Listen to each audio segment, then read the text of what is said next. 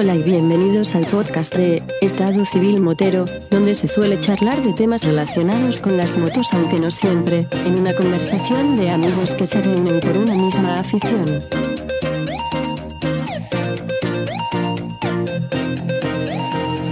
¿Qué pasa, chaval? Hola, aquí estamos, Diego. Buenas tardes, don Julián.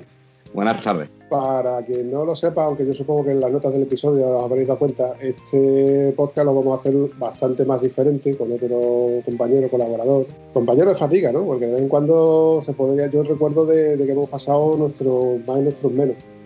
Y dicho esto, te hago la misma pregunta que le hice Antonio la primera vez que hicimos el podcast. Si tú me tuvieras que presentar a alguien, ¿cómo me presentaría? ¿Cómo, cómo dirías tú que me has conocido y, que, y de qué me conoces? Bueno, pues te diría, nos conocimos sobre las dos ruedas, en moto, eh, y creo que me acuerdo perfectamente en el Vaquero, en una de esas mañanas tempranito, era, era hacia buen tiempo, de cuando nosotros quedábamos siete y media, ocho menos cuarto de la mañana. El Barbaquero, que para quien no lo sepa, era un punto de encuentro de moteros que, y de moteros y cazadores, que aquello se ponía los sábados y los domingos petado. Así es, así es. Sí, pues eso, como iba diciendo, pues nos conocimos allí, quedamos bastante temprano, ¿de acuerdas? No me acuerdo a través de quién viniste tú con nosotros, empezaste a venir, no lo recuerdo. Yo sé que llegaste tú con tu GS negra y amarilla, ¿eh? y nada, lo típico, allí éramos tan abiertos todos y tan tan recogíamos a tanta gente que rápido nos amordábamos uno a uno, ¿no? O sea, todo el mundo, la verdad que nos hicimos un grupito bueno. O sea, un grupito eh, era bonito ver a todas las motos allá aparcadas por un lado, por otro, por otro, por otro, para tomarnos el cafeíno. Y bueno, presentarte, pues te presentaría pues, tal y como te conocí. Un tío que se veía bastante enrollado, un tío que llevaba bastante tiempo ya en moto, bastante más que yo, bastante más que yo, pues yo digamos soy novato en esto de las motos, bueno, novato llevo ya años, pero novato más novato que tú. Y eso, nos pegamos nuestra salidita y a partir de ahí coincidimos en que por temas familiares nos conocíamos por mi hermana, ¿eh? que erais amigos. Y nada, pues al final ahí ya fuimos manteniendo, nos salimos muchos sábados juntos. Otros tú venías, te tomabas el café, pero no te podías venir porque tenías que entrar de guardia o tenías que currar. Entonces, pues, definirte con una palabra, un tío simpático, pero, agradable. No es peloteo, que parece que, que parece no, que no, está- no, no, coño, está- coño. Tú me has dicho que te defina yo, tú me has dicho que yo te defina. Te digo cómo te veo, si tú sabes, en el grupo también hemos tenido alguno que es para decirle no vengan más, tú lo sabes, Eso. alguno ha habido. Eso siempre pasa en todas las comunidades, en todas las reuniones, en todos los grupos, siempre hay alguien que destaca por una cosa o por otra. O por otra, por otra. Yo, si tuviera que, que- que hablar de, de Julián, pues evidentemente, además que lo he hecho alguna que otra vez, pues Julián lo conocí casi de casualidad porque teníamos, como, como amigos en común, teníamos a, a Emilio. Emilio, Emilio, exacto. Emilio. Y, gra- y gracias a Emilio, pues él me, me contaba mucho lo del grupo de los sube, baja y bebe. Que Mm. empezó siendo un grupito de 2, 3, 4 y que os reuníais, mm, o sea, que quedabais para salir y como, decir, como el mismo grupo se, se definía, sube, baja y bebe. Subíais a la sierra, bajabais a una hora considerable, evidentemente, para que estaba todo el mundo en su casita a la hora de almorzar y como normalmente bajábamos muy temprano, pues todo el mundo se paraba ya a tomarse su cervecita. Yo no, porque me cogía antes de cerca, por cercanía, mi casa y ya me paraba yo con mi familia, etcétera. Exacto, esa es la historia del Bebe. Así se definía, así.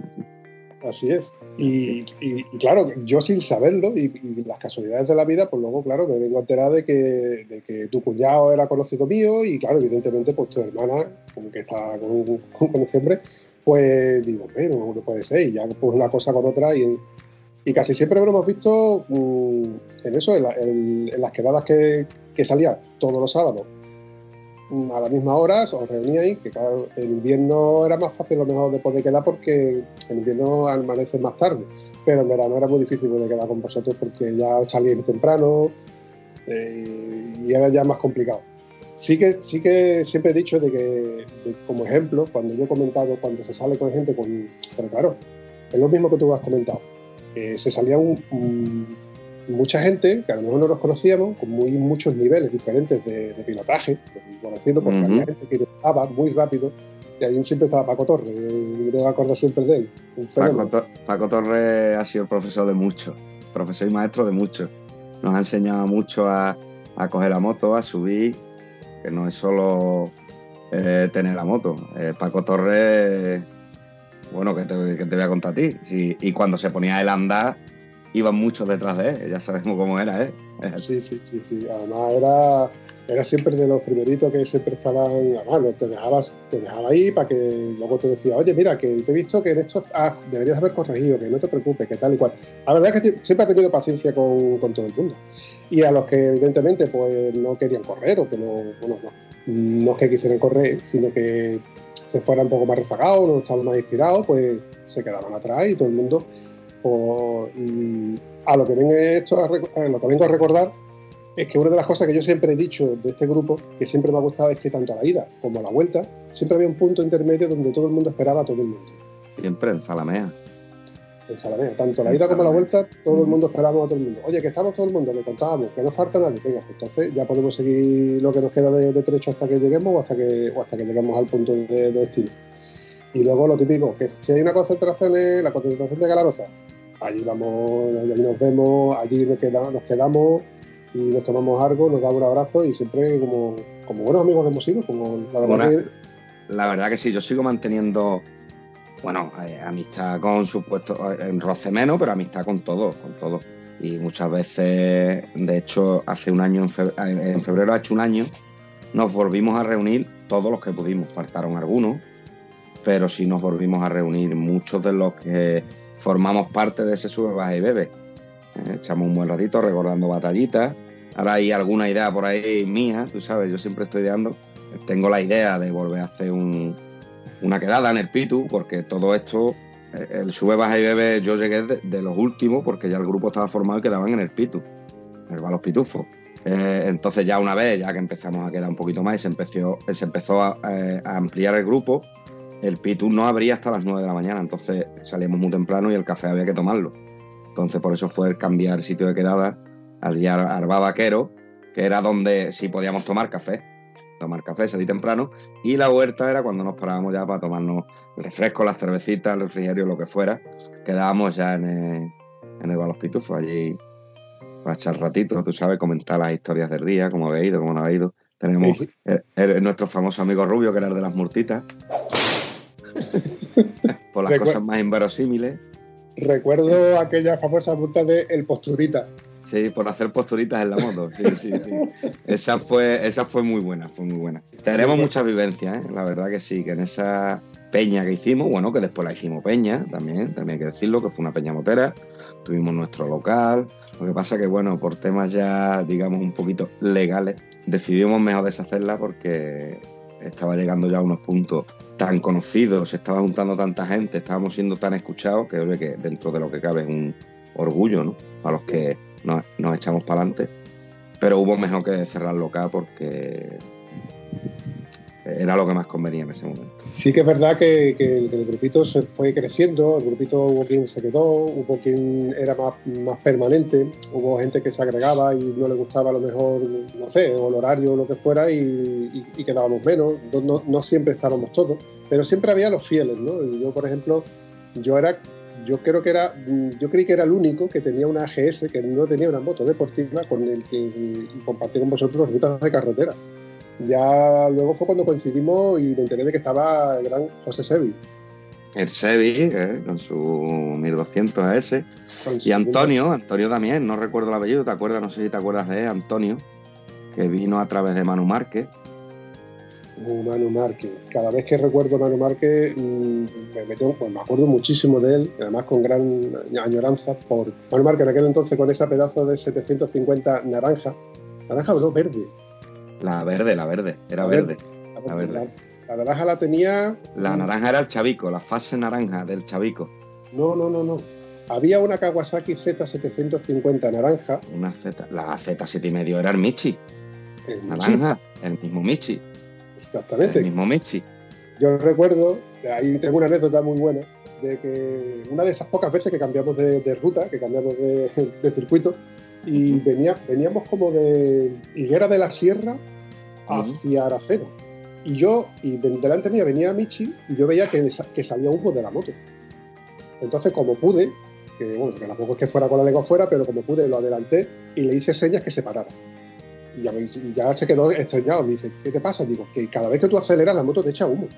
Y resultó de que una de las ruedas delanteras absorbió un, un chino con tal fuerza que perforó el radiador y cada vez que la aceleraba, el, el agua, el chorro de agua iba directamente reflejado hacia, con el viento hacia los colectores y claro, salía Claro. el vapor. salía El vapor. Claro, claro, claro. Total, que tuvimos que esperar hasta que, hasta que viniera la grúa y José Sevi estaba estrenando un chaquetón negro y amarillo. Sigue teniéndolo. En aquel entonces era cuando se pusieron de moda lo- lo- la ropa un poco más fosforescente. Claro, mientras que estábamos esperando, José Sevi pues, se puso con, lo- con la- con los brazos así un poco cruzados, ¿no? Con su casco modular levantado y esperando en la curva a ver si la grúa. Claro, en la entrada de, de Aracena, que veniendo de, de- de, como te, te acabo de decir, de, y todos los coches que venían frenaban. Porque Claro. claro, lo, lo que veías de frente era un tío grande con, un- con una ropa amarilla, tipo guardia civil, con el casco levantado y en unos frenazos. La verdad que todo el mundo le decíamos a que vaya chaquetoncito que te había comprado. Digo, vaya chaquetita que te ha comprado. que cualquiera que no te conozca te ve y dice, fu, ahí está ya. Ahí Claro, está la benemérita ya. no, ni nada. Además que con la postura que él tenía, que erguió, pues el que es un tío grande, por lo Muy menos. grande, muy grande. Y, cae- y no, ninguno caímos en la cuenta hasta que yo le digo, Sevi, ¿no te das cuenta de que la gente frena porque te- se cree que eres guardia civil? Y cuando quítate de ahí. El, el Sevi sigue, sigue con su GS y además yo coincido con él. Seguro en dos concentraciones al año, que son, digamos, las que yo siempre hago. Seguro yo hago siempre galaroza y rota. Y yo intento no fallar, por cuestión de trabajo tengo que fallar, fallo, pero ahí siempre nos vemos y sigue con su, con su GS. Además que tú le dices, a ver si cambia, de- está muy contento con su GS. Le ha dado algunos problemas, pero bueno, eh, o sea, algunos problemas. Problemas mecánicos de los kilómetros que le hace, evidentemente, ¿no? Pero bueno, él sigue, él sigue con su GS. Cuando él se compró la GS, todavía tenía el A2. Sí, recuerdo de que estaba todavía con la limitación y demás. Él estaba todavía con el A2. Y a mediación mía fue yo el que lo mandé a, a una autoescuela para que se sacara el A. Para que se ahorrara unos, unos dinerillos. Y ya a partir de ahí sí se lo sacó ya el A. Como ya de esto hace muchos años, vamos, hace más de 10 años. Ya estamos hablando hace muchos años. Y yo tengo muy buena amistad con José Servi porque, como, claro, era- los dos éramos los que llevábamos moto trail cuando todos llevaban moto de carretera. Tú eras que por aquel entonces llevabas unas fases, todavía no tenías. Empecé con las fases, empecé con las fases, sí, exactamente. Que era muy bonita, por cierto. Esa moto me dio mucho juego a mí, además para aprender estupenda. Una moto ¿Cómo te muy, muy, muy manejable, te vale tanto como para andar, entré en circuito con ella, te vale para andar, para viajar, para correr un poquito o para disfrutarla en un circuito. Una moto muy versátil. La tuviste tú, la tuvo Emilio, la tuvo Chavico, Exacto. la tenía el Pitu también la tuvo, El- y el Pitu la tiene, todavía la tiene. sigue, sigue con la fase. Ya luego cambiaste, ya luego cambiaste a la Susi, ¿no? A la Susi, a la R. Ya luego me metí en la R en el mundo de los locos. Mi, mi SXR 600, la réplica de Kevin Swan, tan llamativa como era, ¿eh? La réplica de los carenados de Lucky Strike era preciosa. Preciosa. Y ya luego ya me cambié al mundo de, como me dice el chavico, del tractor. Me cambié a la Intrude 800 y ahora en la actualidad la que tengo, la, la Intrude, pero la, la 1800, la MR. La verdad que estoy muy contento, ¿eh? Es una gran máquina. Yo tengo un recuerdo de cuando ese- esa moto llegó mm, al concesionario. De hecho, fui al concesionario de I+D en Huelva, que estaba trabajando nuestro buen amigo Chamo. Y yo no, sabía que, yo no sabía que trabajaba Chamo. Yo a Chamo también lo conocía de otra historia que tengo. Pues bueno, éramos, tenía una novia que era vecina mía y yo lo, que habíamos como coincidido muchas veces en la plazoleta. Y le perdí la pista hasta que un día entro en el concesionario porque un compañero me dice, ¿lo has visto la nueva Intruder? Y yo recuerdo la Intruder como una moto custom. Dice, no, no, es una Sport Custom. Es una Mm. moto... Vamos a verla, vamos a verla. Y llegamos al concesionario y claro, cuando llegué a la puerta lo veo ¡Hombre! Me dio un abrazo que, bueno, mm, todavía lo estoy recordando. Y el che que venía conmigo se quedó asombrado y dice, ah, pero tú lo conoces. Y digo, bueno, lo conocemos hace ya muchísimos años, que, que, que hemos tenido muy buen rollo. Y hablando de la Intruder del 1800, que, era un maquinón. Que era un maquinón. Mucho antes de que luego sacaran la 1500, que no tenía nada que ver, evidentemente. No, no, no, no. De hecho, pues ya no fabrican. La 1800 seguro que ya no la, ya no la sacan. La 1500 creo que sí. Y en Huelva, de 1800, hay. eh, el- la semana pasada me dijeron a mí que vendían una en moto blanco, una de segunda mano. Que por lo que me han dicho a mí, es una negra. Pues yo tengo localizada la mía, una negra que hay y la naranja de Gamino, de Gavino, que Gavino se ha comprado la misma, pero naranja. Fue a buscarla por ahí a Valencia. Son las tres que yo tengo, 1800, ¿eh? Sí, sí, 1500 sí he visto unas cuantas, en negras casi todas. Incluso una en negra mate que es preciosa. eh, es de un amigo que trabaja en la fábrica mm, y el amigo es muy amigo mío. Corrígeme si me equivoco. Es una Intruder 1800, 127 caballos con pinzas radiales, o sea, con anclaje radial de freno, horquillas invertidas. Exactamente, exactamente. Me encantaba esa moto. Además recuerdo que... Una 240 atrás de diámetro de ruedas. Pedazo de, de, neumático que llevaba atrás. Era imponente hace 10 años cuando salió esa, moto.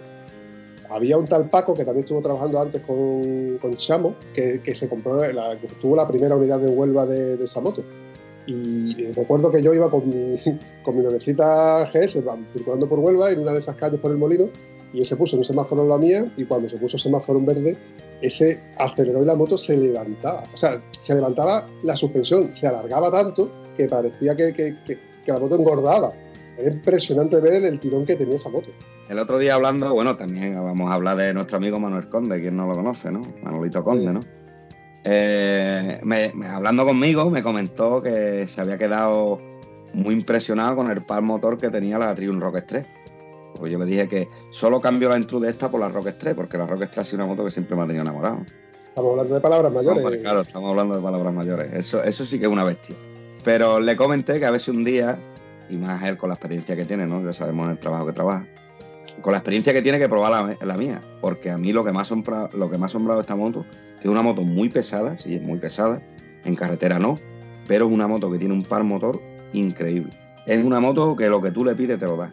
Y, si es verdad que todo el mundo me dice, ¿para qué quieres tanta moto? Digo, pues mira, pues tanta moto, eh, no es que las quiera para correr ni nada, pero yo esta moto sí te puedo decir que de un apuro me saca. Si yo me voy a apretar un adelantamiento, es que tú vas en quinta y tú le aprietas el puño y, te echas para atrás.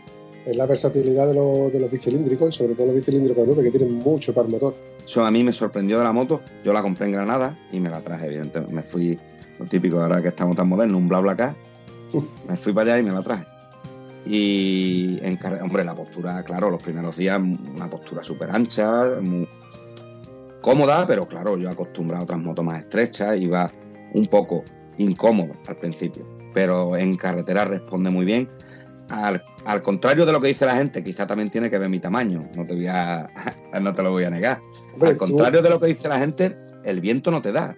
Ve una foto, o sea, una foto, es una moto muy aerodinámica, pero mucho. El faro, la forma que lleva el faro, eso te quita muchas cosas. Todo el mundo me dice, ponle una pantallita.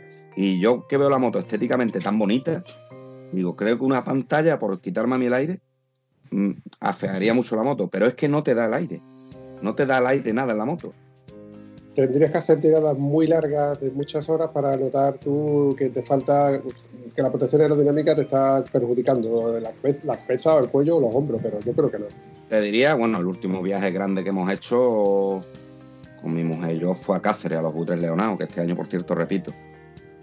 Hemos ido a Cáceres, hemos ido a Granada, por la Sierra de Ronda, la Serranía de Ronda, Setenil, toda esa zona. Nos hemos ido por carretera nacional hasta Granada cogiendo Antequera. O sea, y es una moto que la veo. Eh, el, el fallo más grande que tiene para mí la moto es el depósito de gasolina. Bueno, a cambio de eso tienes unos frenos buenísimos, un par motor increíble y tienes una moto que es muy, muy, muy bonita. A mí desde, siempre mm, la he visto pasar y siempre me ha llamado muchísimo, muchísimo la atención. Sí, sí, todo el mundo. Ahora, ahora, que has comentado lo de tu mujer, estoy yo, yo recordando que, claro, cuando pasaste de la Faster, que era una moto, que tú, que era una moto eh, de carretera, pero con su carenado o semi-carenado, que tú la tenías con tu baúl, que tu mujer se montaba atrás y podías ir a los sitios. Pasaste a la R, que yo decía, tu mujer no se monta ahí ni de coño. Ahí arriba contigo, ni de coña. A ver, no es que tú seas bajo, tú eres de estatura contenida.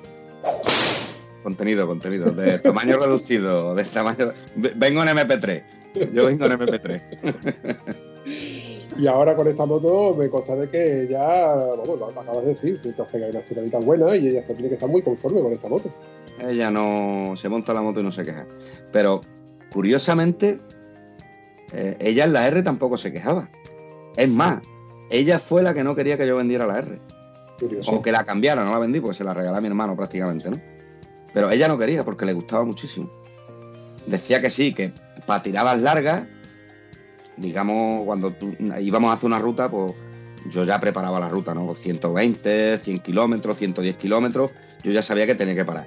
para que ella estirara un poquito las piernas, porque yo también, porque ya, ya se iba dejando caer encima mía y tú ya ibas agarrando la manilla. Pero ella no quería que cambiara la R. No quería. Y yo le dije que sí porque yo tenía muchas ganas de hacer la ruta de desde Utrera Algodonales, el Coronil, Algodonales, la Sierra Norte de, Málaga, Setenil, Ronda y subir a San Pedro Alcántara en la moto y para la famosa Venta al Madroño, pues, un motero que, que, escuche o que esté en el tema de las motos, pues hombre, allí es un sitio bonito para parar, ¿no? Te relacionas con muchísimos moteros, aquello es como la Venta Cruz aquí en Huerva, todos paran allí. Entonces yo le dije que por lo menos la íbamos a hacer una vez y que cuando ya nos volviéramos sin prisa, pues yo cambiaré de moto. Y así fue, la hicimos. La hicimos un, nos fuimos un sábado, llegamos a Ronda, estuvimos viendo Ronda y el domingo yo me levanté bien tempranito por la mañana y me fui a hacer la ruta de, de San Pedro Alcántara, subí y bajé. Entonces se montó otra vez la moto y para Huerva. Claro, se pegó tres días a la siguilla que parecía un arco, un arco. Iba arqueada totalmente porque entonces fue cuando le dije, ve cómo hay que cambiar de moto. Claro. Sí que es verdad que en, el grupo mm, habéis coincidido casi todos, y en este caso no todavía, que habéis ido evolucionando. Llegó un momento que, como hemos dicho antes, que muchos teníais motos de carretera muy, muy de carretera, eh, motos deportivas, y luego fueron evolucionando a, o a motos más deportivas o llegó un momento en que, por ejemplo, Chavico, Chavico tenía una Facer y pasó a una SXR.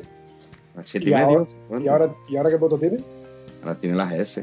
Ahora tiene una GS. Una GS. Eh, ¿Cómo se llama? Además, la, 1200, la, la Adventure. No, la Adventure no es. Sí, es la 1200, es la Adventure, ¿no?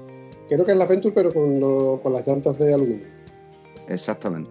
No tiene las llantas de, radio originales de Adventure. Sí, sí, sí.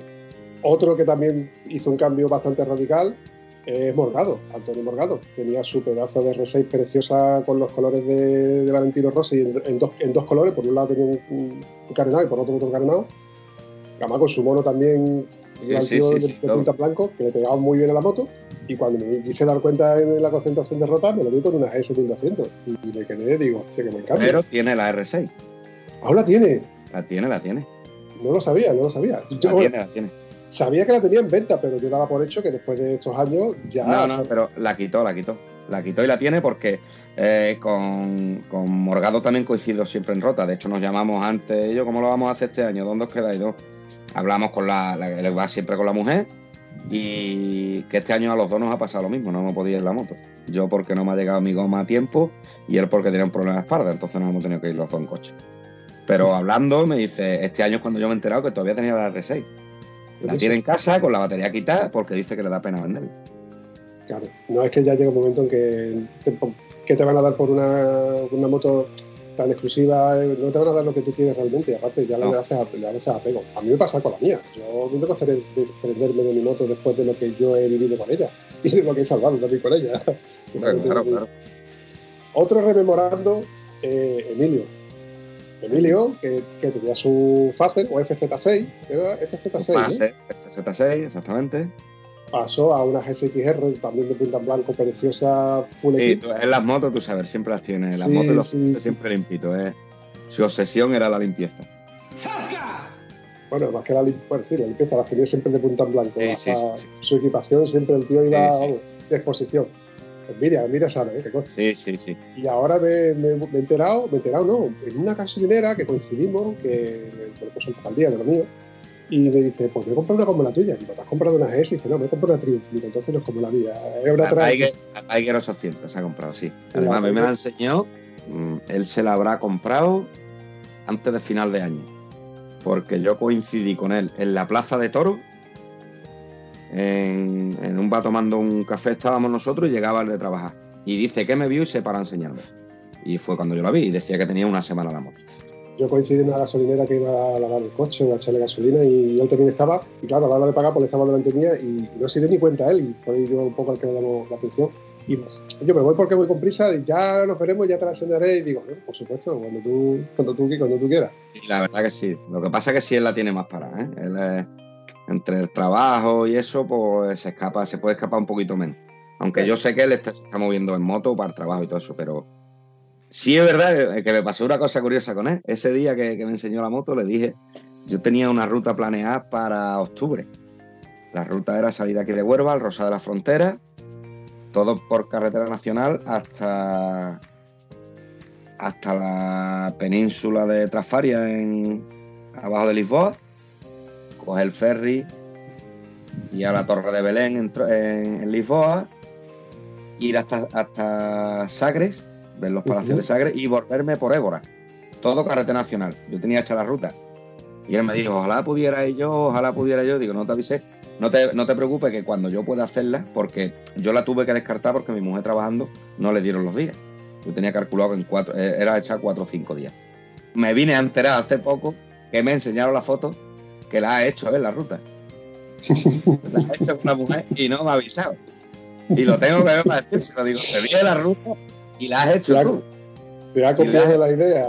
Sí, sí, además yo la tenía muy bien preparada, tenía, le dije, sé cómo va el tema de los ferries, hay que coger dos ferries, pero son súper baratos en Portugal.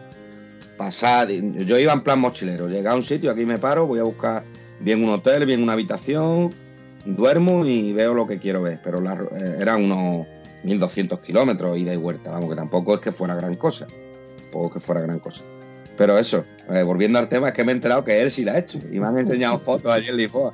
Digo, mira, mira, Digo, mira, el tío, se la ha callado y, se, la, ha zumbado en la ruta que haya hecho con la mujer. Que fue con la mujer la hizo, sí. No sé si es igual que la mía, pero sé que a Lisboa ha ido. Mira, por lo menos yo me alegro de que haya podido hacer una ruta, porque muchas veces no hemos podido hacer muchas cosas porque hemos tenido bien por trabajo, la situación económica, etcétera. El que ha tenido trabajo porque no porque tenía demasiado trabajo y el que no tenía trabajo porque realmente ah, no podía tenía. económicamente. Otro que también cambió de R a Moto Trail es nuestro amigo el Carrier, Juanma. El Carrier, Carrier Juanma, eh.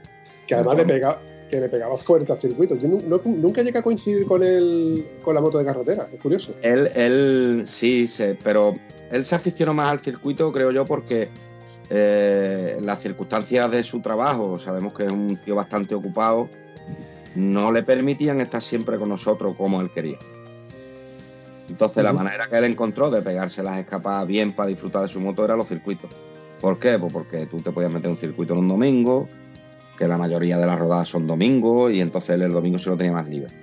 Y sí es verdad que entró alguna que otra vez y le dio al circuito, hasta que ya se aburrió de la moto, o se aburrió, quiso cambiar, y otro que se pasó a BMW, otra ese, la Adventure también, la 1200 Mm, tuvo primero la primera, el primer modelo recién salido de la 1200 LC, la primer motor refrigerado por agua. No era Adventure, ¿no? creo, creo que la Adventure cambió después.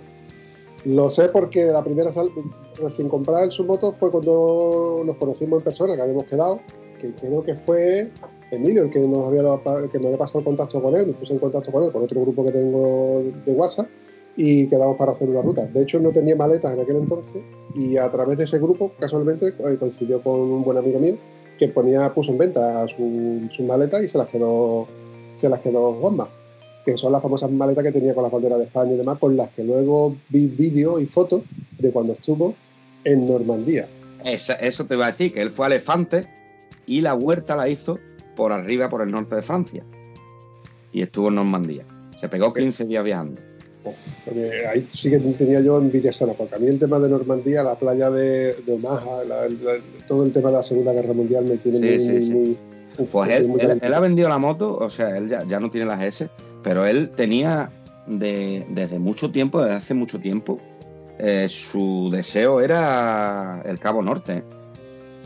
El Norca. Él quería hacer esa ruta. Y de, hecho, decía, él decía que tenía su. que cuando la hiciera era un mes. Que él se lo iba a tomar con total tranquilidad, que él no tenía problema, no tenía prisa, que su trabajo mm, se cogía sus vacaciones y, y, que él, no se quedaba sin ir al Cabo Norte. Eso me lo ha contado a mí muchas veces. Él tenía muchas ganas de ir al Cabo Norte. A mí incluso me, me llegó a contar que existían dos, tres tipos de, rutas que, que podías hacer, o todo por carretera, o, todo, o carretera y dos, o uno o dos ferries, había dos o tres foros, pues claro, ya como tenemos la tecnología que tenemos, tenemos muchísima información, gente que ya lo ha hecho, pues puedes ver cómo se ha hecho, cómo no se ha hecho. Incluso hay empresas que se dedican a eh, eh, agencias de viaje que te organizan el viaje en moto y te dicen por dónde tienes que pasar y por dónde tienes que pasar las noches, etcétera. está todo muy, muy bien. Sí, sí, sí, te lo organizan todo. Y además te ponen las etapas, pues esta etapa hoy va a ser de 500 kilómetros, pero la de mañana de 700. Te lo van organizando todo, sí, la verdad que sí. Es un punto para la gente que, que le gusta mm, seguir a viajeros, a grandes viajeros en moto. siempre, siempre se ha dicho de que el que no ha hecho Cabo Norte no, no- no ha viajado fuera En de. moto. eh, Exactamente, no ha hecho un gran viaje. Eso de la fotito típica de, de la bola de Nordcap eh, o las auroras boreales, que no siempre se ven, pero eso es, la verdad es que es, un- es una gozada, tiene que ser una gozada estar allí. Yo he llegado a Cabo Norte con mi moto. En Rota, en Rota conocí yo a un hombre, vamos, un hombre, no era demasiado mayor, yo creo que no llegaba a los 50, que se la ha hecho en una R. Bueno, Y, y es más, creo que era con la moto que estaba allí, con la antigua FZR, la llamada FZR esta antigua, de 600, era 600, la de los Sí. faros cuadrados, exactamente. sí, sí, ¿Tú te acuerdas, no sé si tuviste al hijo de Paco Torres, que él le compró una moto para entrar al circuito? Tengo yo los carenados abajo. Pues con esa moto se ha hecho Cabo Norte. También tiene mérito, ¿eh? Él lo que decía que, que sí, que había que cada 200 kilómetros, 300 kilómetros tenía que parar, porque iba en lo más. Pero que él lo quería hacer y la hizo. ¿Tú te suena haber escuchado hablar de Fernando el Búfalo? No, Bueno, pues te voy a dar una recomendación para cuando tengas tiempo y ganas de ver YouTube. Eh, Fernando el Búfalo es un chaval de Cádiz que tocó un un cupón y dijo voy a darle la vuelta al mundo. Se compró una KTM y, y le dio la vuelta al mundo. Y era, creo que era una granil o una cosa así. Claro, como fue subiendo a YouTube y a diferentes sitios su, su proeza, pues se fue haciendo famoso. Y ya lo que fue haciendo son tipos retos, mm, la verdad que un poco locura. Y uno de ellos fue irse a Cabo Norte con una moto de aquella manera, que medio, vamos, la, la bautizó como la Pingu, porque parecía un pingüino. Eh, Colin de chapa, unas cosas, le dio muchísimos problemas. Eh, se recorrió medio África, o sea, se fue a África, compró una moto allí, con en casa de un hermano de su abuelo, le soldó una acogida para una tabla de sur y se recorrió toda la costa hasta llegar otra vez hasta Cádiz. Cruzando, Madre. bueno, espérate, se recorrió desde Alaska hasta Nueva York en invierno con una KLE 600, una Kawasaki KLE 600. Pero es que luego hizo también otra transpanamericana. Mm, esta no la hizo en invierno. Mm, La, que te, la que te acabo de contar en invierno, recuerdo, de que le pidió un traje calefactable a uno, por lo visto modificó el traje, no sé qué historia, que cuando le chocaba la moto, la moto se quedó sin corriente. O sea que se, se pegó, se pegó todo el día con un traje calefactable, pero sin poder calefactarlo. sin poder. El casco era un casco modular que aquí tenía un sistema que lo que hacía es que el vaho te lo echaba hacia afuera para que no pues, se te empañara la. Decía que se le congelaba el, ca- el- el modular. Tenía que desmontarle una parte y luego levantar la visera y cada vez que bajaba la parte del modular, la barba se la arrancaba. Claro, la tenía congelada. La tenía congelada. Esos son buenos. Bueno. A mí, a mí hay uno de anécdotas y uno que tú lo habrás conocido que a mí me encanta porque además el tío es. es que no sé el nombre, la verdad que nunca. Siempre nos hemos saludado y, y no sé el nombre. El famoso cojo de, de Galaroza. No sé si tú sabes uno que va a Galaroza con una 49 y las muletas. Con dos puestas. muletas. Sí, he Bueno, escuchado pues- hablar de él. Pues estaba en Cáceres conmigo. Y con su moto de 49 y con sus muletas. Sí, sí. Pero es que va todos los años a Cáceres. ¿En serio? Sí, va todos los años a Butres Leonado. Eh, eh, con la 49 se hace lo que sea, le da igual. Eh, dice que echa sus muletas, su tienda de campaña y a zumbar. Y lo hace con una 49, son 400 kilómetros. Eso te iba a decir, que me digas tú que vas allá a Faro en verano, o vale, pero Cáceres, ahí te puede coger un poquito de frío, ¿no? Cáceres eh, es la segunda quincena de septiembre y hace frío. Eso, por eso te iba a Hace decir. frío. Se está muy bien, pero hace frío. Además, ellos lo dicen allí. El frío empieza cuando empiezan los buitres leonados. Porque pega la pelúa, ¿eh? Además, ellos están allí en el recinto ferial, en el recinto hípico, que allí no tienen nada alrededor. Allí el viento pega como... y hace frío, ¿eh? Nosotros que estamos aquí acostumbrados a un, a un clima bastante templadito, cálido. Nos- nosotros no sabemos lo que es el frío. Aquí, nosotros de invierno que tenemos de frío, siete días y sarteado, y salteado. Y lo pasamos, y, y lo pasamos mal, imagínate cuando, cuando subimos ahí arriba. Uf. Yo de todas formas, como te comenté el otro día cuando estuvimos tomando refresquitos, cuando ya el peque sea más grande, ya habrá tiempo de emprender algunos viajes que uno tiene ganas. ejemplo, pingüino, motauro, algo de eso, conocer un poquito más, tirar por la zona de, de arriba esas concentraciones. Esas concentraciones que Goy quería ir este año, pero que es, ahora en. Era finales de junio, Goy. Coge más o menos la altura de Lisboa. Son unos. No, pasando Lisboa. Este año olvídate de concentraciones. No, no, por eso. Bueno, de momento Butres Leonado sigue para adelante. ¿En serio? Sí. Como ellos en septiembre. Mm, a ver el COVID que, dice al respecto. 17, 18, 19 y 20. Vamos, yo tengo ya reservado todo allí. Porque de hecho este año me escapo otra vez, me gustó muchísimo el ambiente. Aprovecha y hace turismo, evidentemente. Ya estuve el año pasado en Trujillo, este año quiero ver Guadalupe, que son pueblos que te dicen allí que son bastante bonitos de ver. Entonces yo lo tengo reservado. Otra cosa es que al final se puede hacer o no. Pero bueno, si se puede hacer la concentración bien y si no, el turismo lo voy a hacer igual. Eh, la cuestión es coger la moto y darte una huertecita y conocer otras provincias. Es lo bonito de la moto. Hay una cosa que no, hemos comentado y es que, claro, estamos hablando de que a ti te gustan las concentraciones y es que tú eres parte integrante, además importante, que me consta, de un motoclub. Era, era. ¿Era? Ah, pues esa parte no lo sabía. Esa parte de Pues yo contaba, yo contaba con que me contaras alguna anécdota del motoclub Los Descubridores.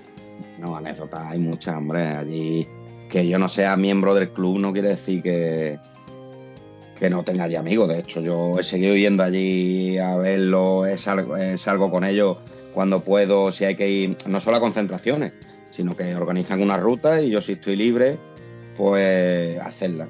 Pero claro, tú sabes, tú conoces eh, eh, que yo tengo un crío más chico, entonces un crío que tiene sus actividades los fines de semana y que ahora pues hay que sacrificarse un poco por ello. Entonces, el estar en un, grupo motero sí que eh, hay que estar y, en cierta manera mm, tú tienes que responder con un poco de compromiso, ¿no? Entonces, cuando yo decidí irme es porque yo me veía que no estaba respondiendo a ese compromiso. En el sentido de, claro, yo sí, había que organizar algo, una fiesta de beneficio para el club, y había que buscar patrocinadores, había que montar las barras, había que ir a comprar sin problema, porque yo no tengo problema. Pero a la hora de visitar otros clubes, otras concentraciones, otras invitaciones, eh, si me coincidía un sábado por la mañana mismo eh, y yo tenía que llevar niños al fútbol, mm, en estas edades, pues bueno, tienes que intentar responderle también a él, ¿no? Y no te puedes ir, oye, que no, que yo no puedo ir porque, claro, porque cuando lo haces tres fines de semana seguidos, te dicen en el club, oye, que, es que no viene no me veía con ese compromiso, simplemente eh, decidí dejar de formar parte de él, pero mm, como, como con número de socios, porque yo he seguido yendo para allá, de hecho yo me voy esta tarde para allá y, no tengo problemas, y a mí no me ponen pega ninguna, yo nunca he peleado con nadie. Ahora se está poniendo muy de moda el tema de los, no de los grupos moteros, sino de los MC, los famosos MC. Y yo ahí no entro, porque yo cuando voy en la moto lo que tengo son amigos. Yo no miro ni un color, yo no miro ni una chaqueta, yo no miro nada. Yo miro el, el disfrutar junto a otra persona. Esto daría tema para otro podcast, porque siempre me ha gustado, bueno, he tenido curiosidad por saber eh, ¿en, qué consiste un MC? ¿no? El tema del charter, el tema de que hay que ir el, presidente o un afiliado, un no sé qué, que tú llegas como de novatillo. Esto daría para otro tema que no lo vamos a sacar ahora porque me vas a dejar. Es una auténtica cultura, ¿eh? es una auténtica cultura, tiene una auténtica cultura. Sí, me consta, me consta, pero que ya te digo que, daría para, hablar. Y, volviendo a lo que tú estás diciendo, que, que es totalmente comprensible, Julián. Tú tienes, en primer lugar, tienes tu trabajo, tienes tu familia, tienes tu hijo, tienes que responder ante, ante lugar tus prioridades. La moto es un, es un hobby que tenemos, que, es cuando tenemos nuestro tiempo libre. Tú además eres parte integrante y de, de, una banda de música que también eres costalero, o así costalero. Eh, estás siempre muy volcado con el tema de la Semana Santa. Entonces, yo siempre he dicho, y he tenido envidia, Sara, por ti, porque eres capaz de tener capacidad de, de estar en muchos sitios diferentes. Luego llega la feria de Colombina y también estás con tu caseta echando una mano. Eh, cuando ha hecho falta echarle una mano al Pitu en Herbat, también la has echado de costa de que la has echado una, una mano en Herbat. Por eso es verdad, tú, es como tú mismo has dicho, no te puedes pelear con nadie. Si tú sí que eres un tío que, que eres todo terreno. A veces, a veces en demasiadas cosas, porque sí es verdad que muchas veces te pones a pensar y dices tú, no sé cómo me aguanta mi mujer. Esa es otra. Esa es otra, tener una compañera que te echa una mano, que no te pone mala cara, que te encima te anima o que te quita un poco de hierro, eso también ayuda, ¿eh? No, gracias a Dios, gracias a Dios con ella nunca. Aparte de ella, lo estuvimos hablando el otro día, a ella le gusta el mundo, de la, o sea, le gusta la moto. A ella le encanta. Ella, mm, yo, por ejemplo, mañana, hoy es jueves, estamos haciendo esta entrevista hoy jueves. eh, mañana viernes ella trabaja y como el fin de semana vamos a estar juntos porque ella no trabaja, la ruta me la voy a hacer mañana. Mañana me levanto con ella a las 7 y a las 7 y media cuando ella salga, ella sale con el coche y yo con la moto.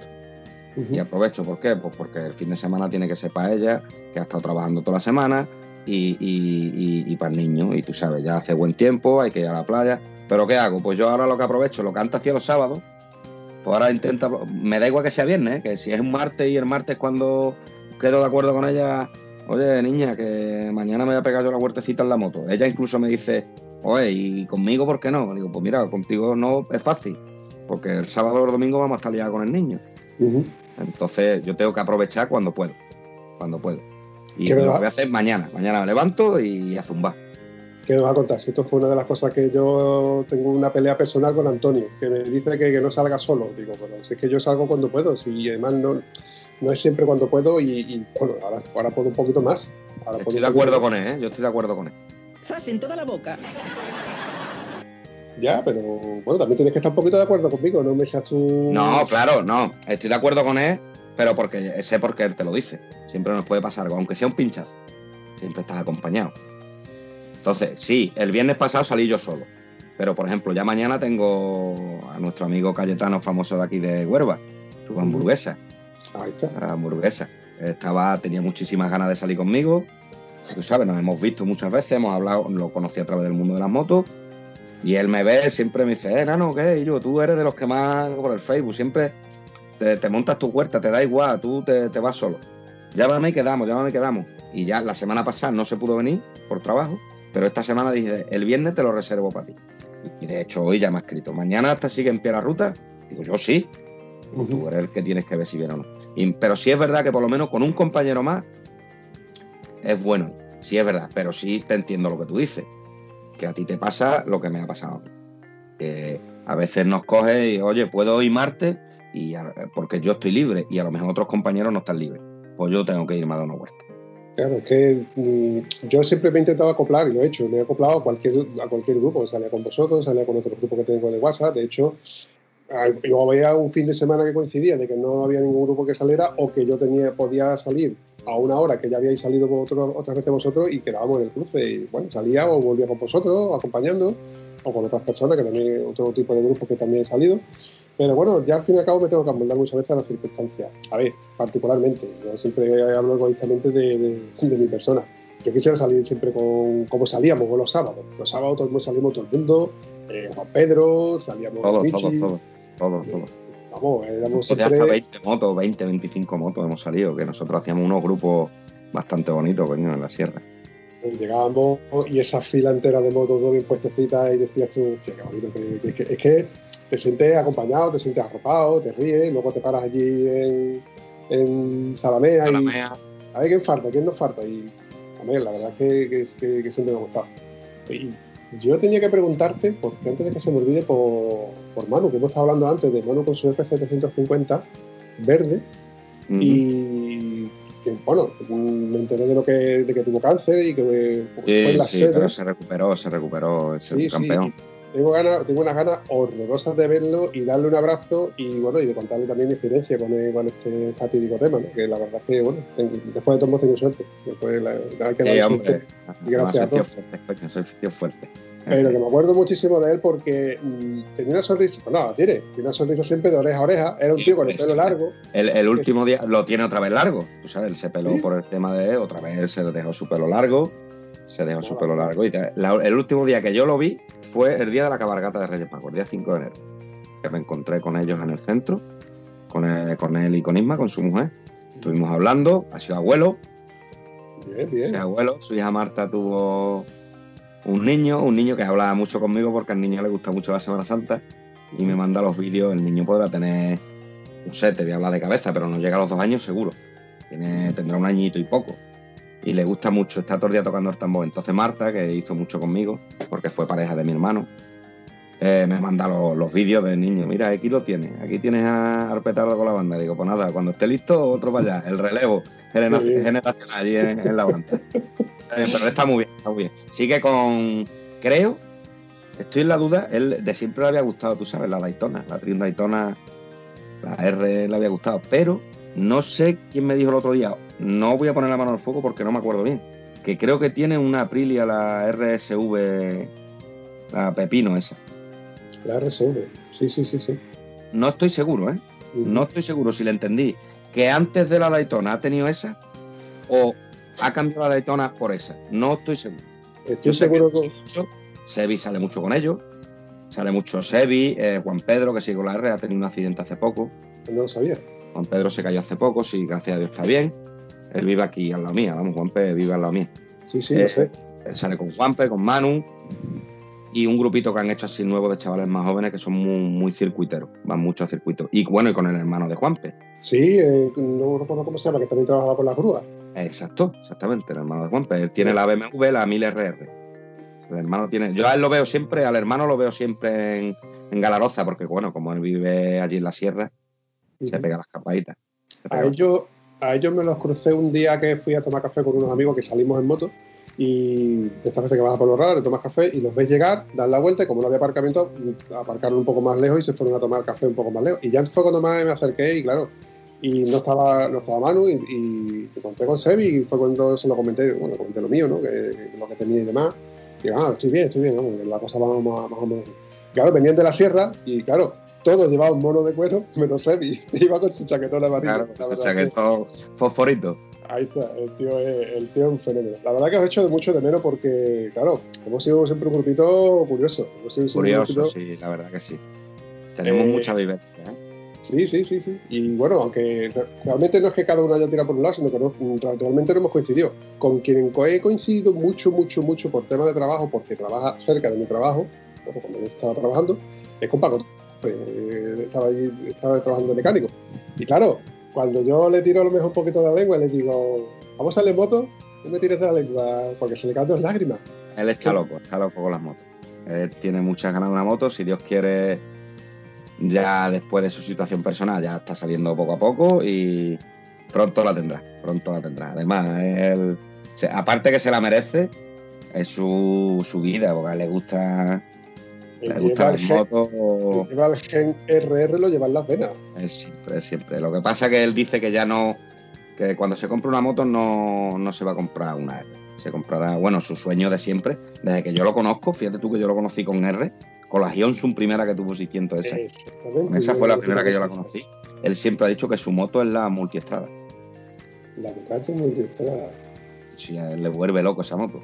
Son un avión, ¿eh? Eso es un ¿Sabes quién la tiene, no? No. Manolo Cajas. la última que yo le vi a Manolo Cajas fue cuando cambió, no recuerdo cómo tuvo antes, pero cambió una Z900, Z800. La, Z, la FZ800 que tenía, la FZ, la FAZ 800, esa que sacaron nueva. Eh, con las llantas doradas. Exacto, y blanca. la, la cambió, tuvo, tuvo una trail, pero no me acuerdo qué moto era y la cambió por la Ducati. Multiestrada y tiene la multiestrada en blanca también. Vale, vale. Eh, me estoy perdiendo muchas cosas, ¿eh? Esto de los... José Luis, bueno, José Luis sabemos que cambia de moto. ¿Te acuerdas de José Luis? Don José Luis. Don José Luis, don José Luis. José Luis, José Luis tiene ahora la, la KTM, la 1290. La 1290, vaya, vaya, vaya. Coincidí con él un día de casualidad enfrente del Piranchelo, que estaba tomando un café con, con Javier. Y ah, con el Rubio, sí. El Rubio se ha comprado una moto también. Una fase, ya tiene moto también. Del que menos me esperaba. y más con lo que ha pasado, ¿eh? Claro, por eso mismo, por, eso no me lo esperaba. Después de que él, bueno, también, es que ese también lleva el gen en la pena de una R. Ese no hay quien lo. Ese se lo quite. No, hay quien se lo quite. Pues coincidimos de que él me estaba contando que estaba pasando por una época transitoria con su vértigo y yo también había pasado con una toma, mi parte de los vértigos, que no era exactamente lo mismo, porque no era la misma circunstancia, pero que, vamos, compartíamos la dolencia de, lo mal que se pasa con, con, los vértigos. Lo suyo era por temas cervicales, creo que era, y el mío es por el tema de, oído interno, con... No es que tenga vértigo, yo tengo inestabilidad los movimientos involuntarios. Vale, es otra historia más larga. lo llevo mejor, pero que bueno, le dije que, vamos, el apoyo, que cuente, que cuente conmigo, que si quiere hablar, lo que sea, que es que ese pasa muy, muy, muy mal. Ya está muy bien, ya ha vuelto a trabajar. Pues me alegro muchísimo por eh, él. ha vuelto a trabajar porque yo durante este tiempo que hemos tenido de cuarentena hemos hablado un, dos, tres veces por WhatsApp para preguntarnos, oye, cómo estamos, cómo no estamos. Y, ya él volvió, volvió a trabajar. Volvió, ya estaba bien, estaba con, ganas de coger la moto, como todo el mundo, ganas de salida de casa, pero estaba bien ya. Ya está en su puesto de trabajo y estaba bien. Vamos, ha pegado casi un año liado, ¿eh? Si no el año. Sí, sí, sí. sí, Este, esto fue, en mi caso, por lo menos, fue una cosa que fue acrecentando eh, del mal y luego pues, la recuperación pues, ha sido, pues, de hecho, no estoy del todo curado, pero bueno, lo llevo muy bien, lo llevo muy bien. Eh, se puede decir que he aprendido a convivir con ello y, bueno, sigo montando en moto al fin y al cabo, lo llevo bastante bien. ¿Qué te parece si vamos cortando un poquito este vale, podcast para no hacerlo tampoco mucho más largo? no sé qué tiempo llevamos, ¿eh? ¿me está haciendo dar a menos?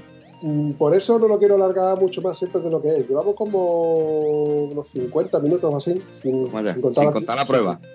Sin, contar la prueba y la tijera que luego le. Escucha, llevamos 50 minutos y no nos hemos puesto a contar muchas cosas, imagínate tú. parece, parece que no íbamos a tener tiempo de hablar de nada, ¿sabes? Ahí está, sí, eso, pero que esta es la idea de, mi podcast en sí, de, una charla amena entre dos personas que, nos conocen, que nos conocemos, que tenemos fluidez hablando y que, bueno, hablamos de, bueno, para algunos serán tonterías, para otros pensarán que son cosas que son interesantes y, bueno, esto es como todo, hay público para todo, a le gusta hombre, Claro, hombre, cada uno habla de lo que es y nosotros con todas las historias que tenemos daría para tres o cuatro y el principio, creo yo, tres o cuatro podcasts y el principio, vamos. Ahí está. Con esto te voy a coger un poco los dedos, ¿eh? Te voy a coger un poquito los dedos y te voy a intentar desplazar para otro próximo podcast donde podamos volver a entablar conversación, si te parece. por supuesto, tú sabes que me tienes a tu disposición. Yo contaba contigo antes de decírtelo, pero yo por si acaso ya te, te, meto en un compromiso total. Sin problema, sin problema. Conmigo puedes contar cuando tú quieras. Siempre que tengamos tiempo los dos. Muy bien, Julián, pues lo dicho, nos vemos pronto y si no nos vemos pronto que sea por falta de dinero. O de luz. O de luz, o de luz. Nada, Diego, muchísimas gracias, muy agradecido porque cuentes conmigo. Nada, hombre, campeón, sí, Y nada, queda a tu disposición. ¿Qué historias tenemos para contarnos el ciento y la madre? Ciento y la madre. Pues lo dicho, un abrazo, campeón. Un abrazo.